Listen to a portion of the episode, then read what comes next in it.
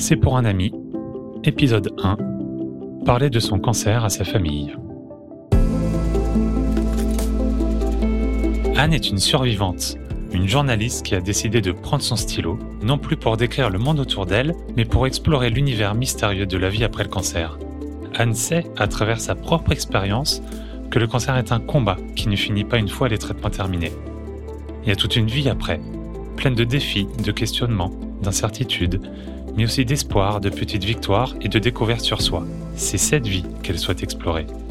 Elle n'aurait pas pu mieux tirer parti de ce mois de juillet et de son soleil rayonnant pour faire ça. Comment le cancer change-t-il nos relations? Comment change-t-il notre façon de nous connecter à ceux que nous aimons? Comment faire face aux attentes, aux peurs et aux espoirs de notre famille pendant et après le traitement? Elle s'en est posé des questions à ce sujet.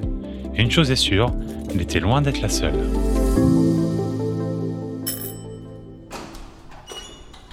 Bonjour docteur. Bonjour Anne, je vous en prie, entrez. Installez-vous. Comment allez-vous? Très bien, merci. Je suis contente de vous rencontrer pour cet échange inhabituel. Moi aussi, Anne, je suis contente. Dans nos échanges, vous me disiez que vous avez besoin de réponses. Je vous écoute. Oui, comme je vous expliquais, je me suis rendu compte à quel point le cancer avait affecté ma relation avec ma famille. Je savais pas comment leur en parler et je savais pas si je voulais d'ailleurs. Ce qu'Anne ne dit pas, c'est que de se retrouver à 45 ans dans une position de grande vulnérabilité face à son conjoint a totalement changé sa manière d'interagir avec lui. Du jour au lendemain, il a fallu trouver un nouvel équilibre, être forte et rassurante d'un côté, tout en acceptant de demander de l'aide lorsque le fardeau de la maladie devient trop lourd. Mais c'est tout à fait normal. hein. Il arrive que les patients ne soient pas sûrs de vouloir en parler à leurs proches de peur de les inquiéter. Il arrive même qu'ils refusent catégoriquement de le faire au début.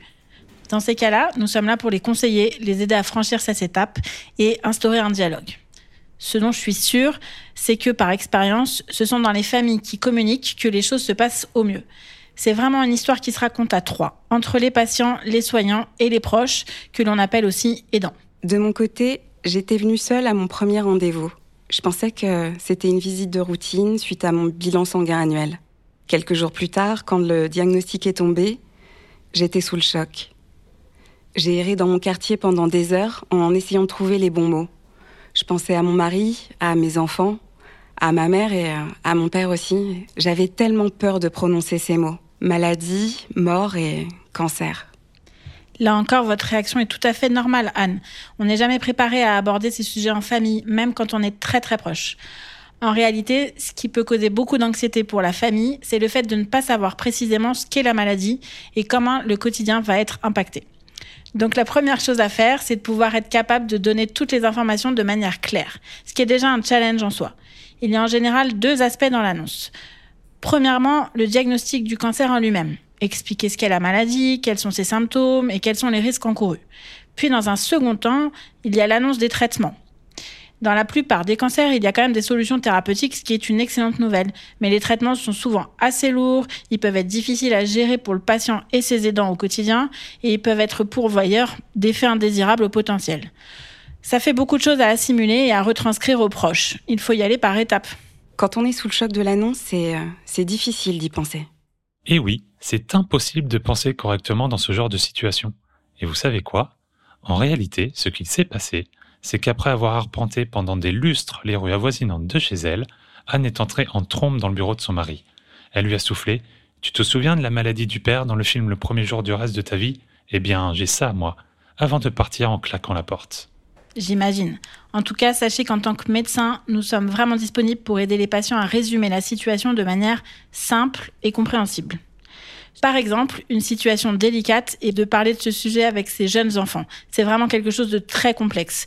Mais vraiment, nous sommes persuadés qu'il faut le faire. Les non-dits sont pires. Et vous n'êtes pas obligé de le dire tout de suite. Encaisser le choc de l'annonce peut prendre quelques jours.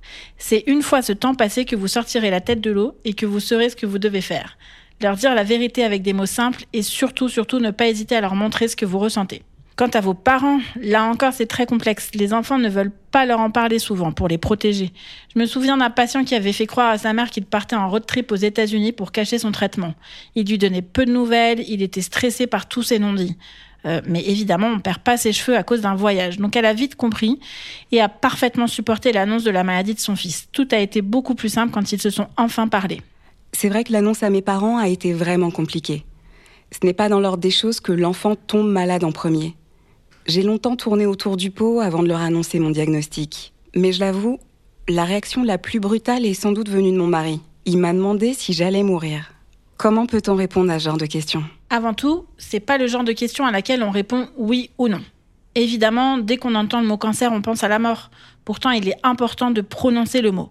Il faut savoir contre quoi on se bat. Le pronostic des cancers est très variable d'une forme à l'autre. En général, au moment du diagnostic, il y a souvent des solutions thérapeutiques. Si ce n'est pour guérir complètement, au moins pour contrôler la maladie. Il est donc fréquent qu'on puisse rassurer les patients et leurs aidants sur l'état du patient qui va s'améliorer. C'est plus tard, en cas de rechute, quand les options de traitement sont moins évidentes, que la question de la mort éventuelle devient un sujet évidemment compliqué. Là encore, je pense que le dialogue est la clé. Il est primordial que les proches soient intégrés dans les discussions. Anne est reporter de guerre. Alors, le danger, ça la connaît. Son mari était habitué à s'inquiéter pour elle, surtout quand elle partait à l'autre bout du monde dans des zones de conflit. Ces dernières années, elle était partie de nombreuses fois au Mali, où certains de ses collègues s'étaient fait enlever. Mais avec le cancer, c'était différent. L'ennemi venait de l'intérieur, et ce n'était pas en restant chez elle qu'elle en était protégée. Dans mon cas, on m'a tout de suite proposé une opération pour retirer la tumeur. On m'a aussi expliqué que je devais avoir une chimiothérapie.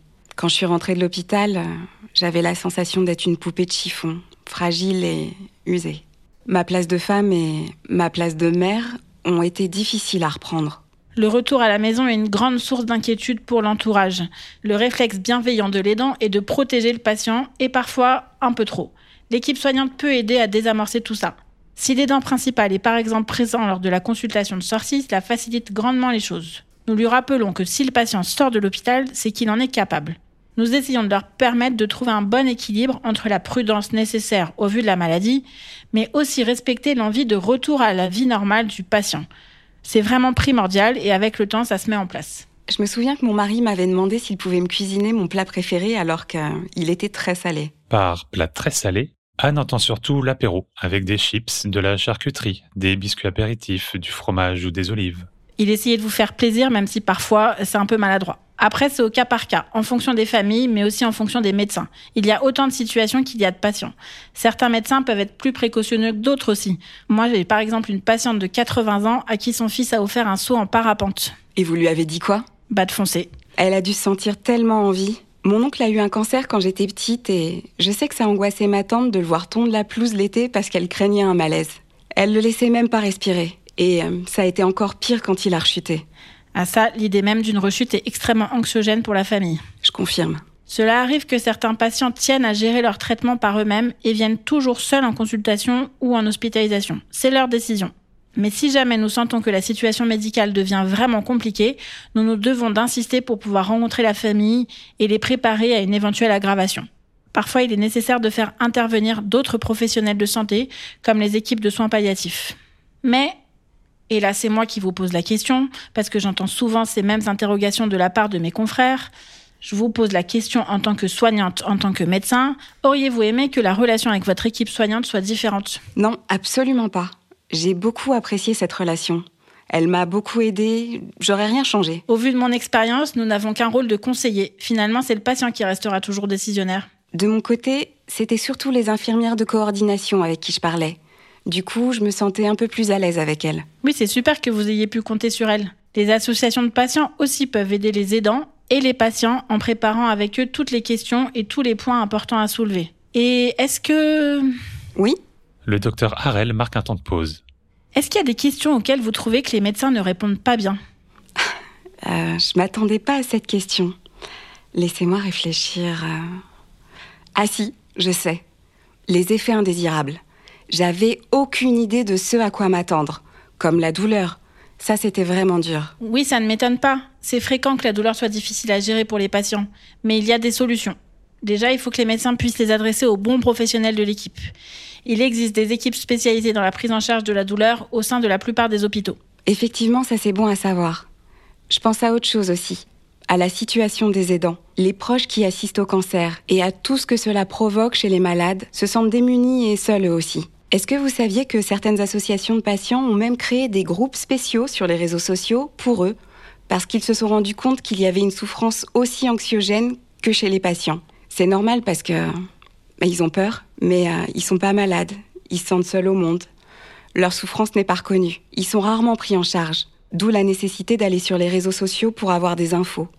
Faudrait peut-être penser à un accompagnement sur mesure pour eux. Oui, parfois les aidants sont même plus angoissés que les patients. Dans ces cas-là, il faut les encourager à aller consulter des psychologues ou des psychiatres s'ils en ressentent le besoin. Mais les choses évoluent bien, il me semble. Car les aidants entrent déjà beaucoup plus dans l'équation qu'avant. Oui, je suis d'accord, les rapports entre les trois parties changent. On n'est plus sur une relation exclusive de patient-soignant. L'aidant peut aussi devenir partenaire. Tout comme du côté médical, le médecin n'est pas le seul intervenant et c'est toute une équipe qui intervient. Vous avez parlé des infirmières de coordination qui jouent un rôle absolument primordial dans la fluidité du dialogue. Mais il y a aussi les psychologues, les secrétaires, les kinés, toute une équipe. La relation entre le patient et cette équipe dure parfois plusieurs années, donc la communication et le partenariat sont vraiment essentiels. En parlant de patients, Anne, je suis vraiment navrée, mais je dois retourner à l'hôpital. Mais avant ça, je voudrais être sûre que j'ai bien répondu à toutes vos questions. Oui, et je vous remercie vraiment, docteur. C'était un plaisir d'avoir cet échange avec vous. Au revoir, Anne. Au revoir.